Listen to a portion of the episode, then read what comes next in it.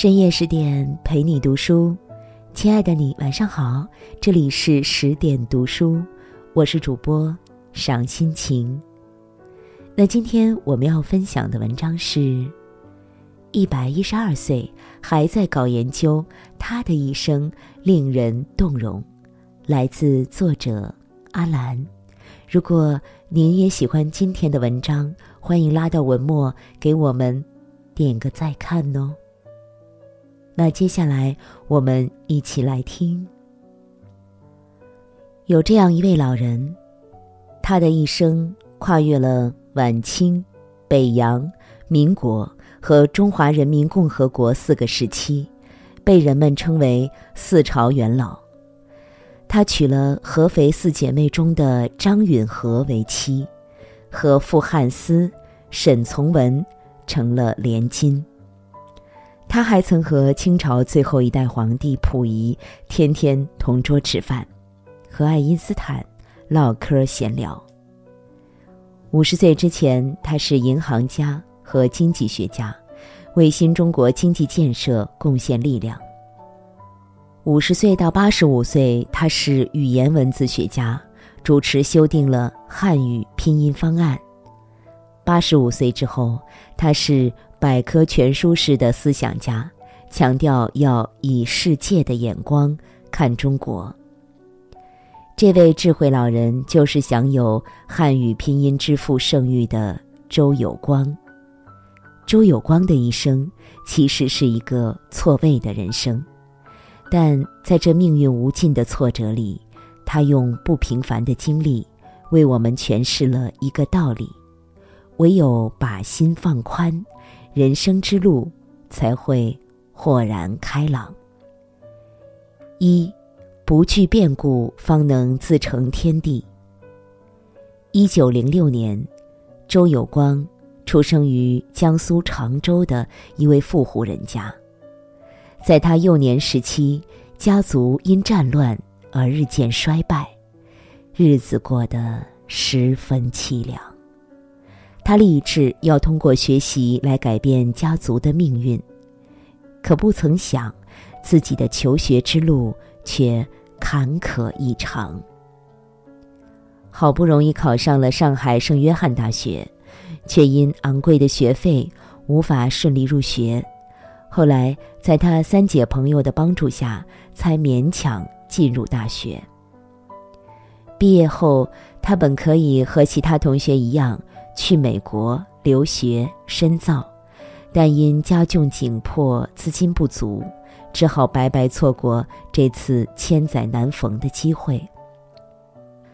面对着跌宕起伏的人生，周有光虽一路跌跌撞撞，却还是。勇往直前。也就是在此时，事业受挫的周有光迎来了爱情的春天。周有光通过妹妹的关系认识了合肥四姐妹之一的张允和，两人因有共同的三观，很快就步入了婚姻的殿堂。然而，周有光原本期盼的安稳小日子，还没过上几年，就被抗日战争打破了。此时的社会人心惶惶，动荡不安。为了躲避战乱，周有光带着一家老小四处迁移，开始了大逃亡的日子。他们前后换了十七个临时住所，沿途历尽艰苦。最后选择在四川落脚，但没想到一家人的厄运此时才刚刚开始。有一天傍晚，儿子小平和房东的孩子正在院子里玩耍，突然从不远处飞来了一颗子弹，正打中小平的肚子，一瞬间，鲜血染红了孩子的衣服。来到医院后，医生沉重的告诉周有光：“孩子的肠子被打穿了六个洞，你们要做好心理准备。”好在最终手术顺利，儿子小平平安脱险。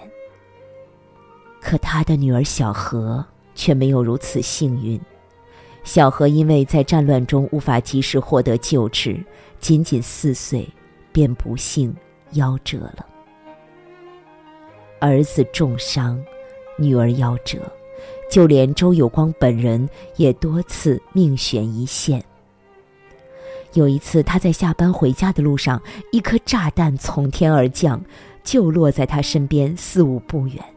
幸亏他及时躲到旁边的壕沟里，才勉强逃过一劫。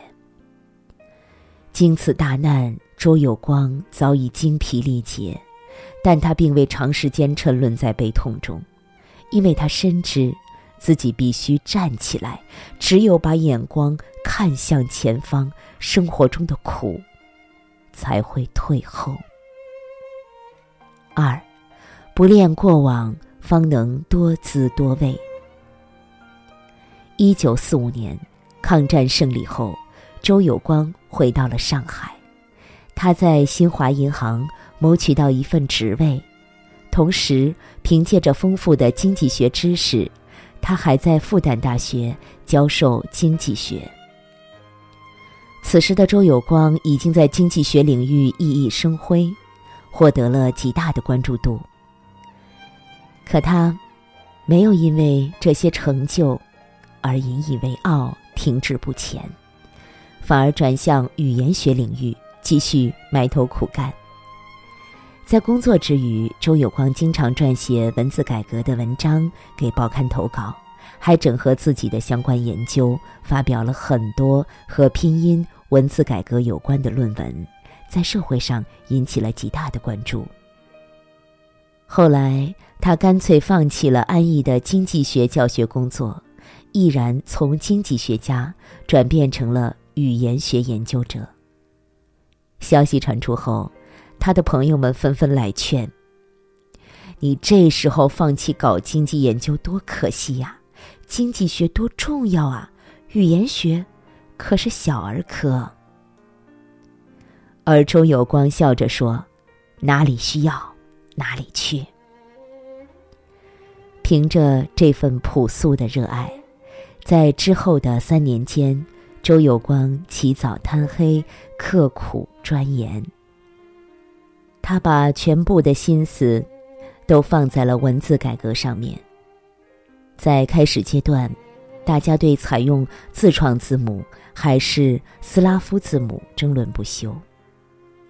而周有光另辟蹊径，主张采用以二十六个拉丁字母为注音基础的汉语拼音。他发现，只有采用这种字母，才能使汉字更加口语化，也方便汉字在未来与世界接轨。然而，对于这个方案，社会上的各种反对声音纷至沓来，甚至连沈从文也不赞成用拼音法。他坚定地认为，中文的汉字不能用外国字来表达。周有光就带沈从文在打字机上做实验，他用打字机输入拼音，中文字很快就能出来。这下子。沈从文彻底被他说服了。在他和同事们的不断探索下，汉语字母拼音系统终于成功面世了。后来更是成为了全国小学生的必修课程之一。之后，不甘止步的周有光继续进行着文字方面的工作。他创建了现代汉字学、研究比较文字学等。真正把文字改革变成了一门学问，而他也被人们誉为汉语拼音之父。在经济学领域功成名就的周有光，并没有沉溺于过去的名利，他毅然弃经济，从文字，在语言学的道路上砥砺前行，攀上了人生的另一座高峰。三，懂得宽心，方能精神丰盈。到了六十岁的时候，周有光以为会拥有一个安稳的退休生活，不曾想，老天爷再次对他开起了玩笑。他被下放到了西北荒漠的农村，进行改造。在这个穷乡僻壤的地方，他每天都要锄地、喂猪、扛麻袋、刨洞粪。和他一起参加劳动的人，因受不了如此高强度的活儿，精神都处于崩溃的边缘。可周老依旧保持心宽的处事原则，在劳动之余，他还会从身边的事物中寻找乐趣。在宁夏的沙漠中，他会好奇芨芨草为何会如此坚韧；他也会在湿地附近观察成群结队的大雁。在做饭的时候，他会研究为什么这里的黄瓜长得比北京好，这边的煤炭资源利用率又为何这么低。除此之外，他还时常找本地农民交流心得，告诉他们如何利用好宁夏的那些优秀资源。在这里的每一天，周有光都是乐呵呵的度过。他曾乐观的表示过。自己患有失眠的老毛病，如果不是白天需要辛苦劳动，消耗大量体力，自己的睡眠质量还指不定何时能改善呢。即使环境异常艰苦，他也丝毫没有恐慌和胆怯，反而用豁达释然的心态，把日子过得充实有趣。三年后。周有光结束了这段艰苦的日子，他重新回到北京的住所。房子虽然只有小小的五十平方米，但日子却过得十分惬意。周有光曾写过一篇《新陋室铭》，其中说道：“房屋阴暗，更显得窗子明亮；书桌不平，要怪我伏案太勤。”门槛破烂，偏多不速之客；地板跳舞，欢迎老友来临。此时，已历经世事沧桑的他，更是将心宽发挥得淋漓尽致。有一次，他出了几本关于历史文化方面的学术性文集，儿子周小平在网上看到了一篇关于批判他的文章。这篇文章颠倒黑白，尽是一些不实之语。周小平把文章打印出来后，气冲冲的拿去给父亲看。周有光把这篇文章仔细的看了一遍，并不说话。就在大家愤愤不平，准备找这人理论时，周有光却笑着摆了摆手说：“不用找了，没关系。”我不在意，大家不要去争辩，也不需要去解释，这些攻击都伤害不了我。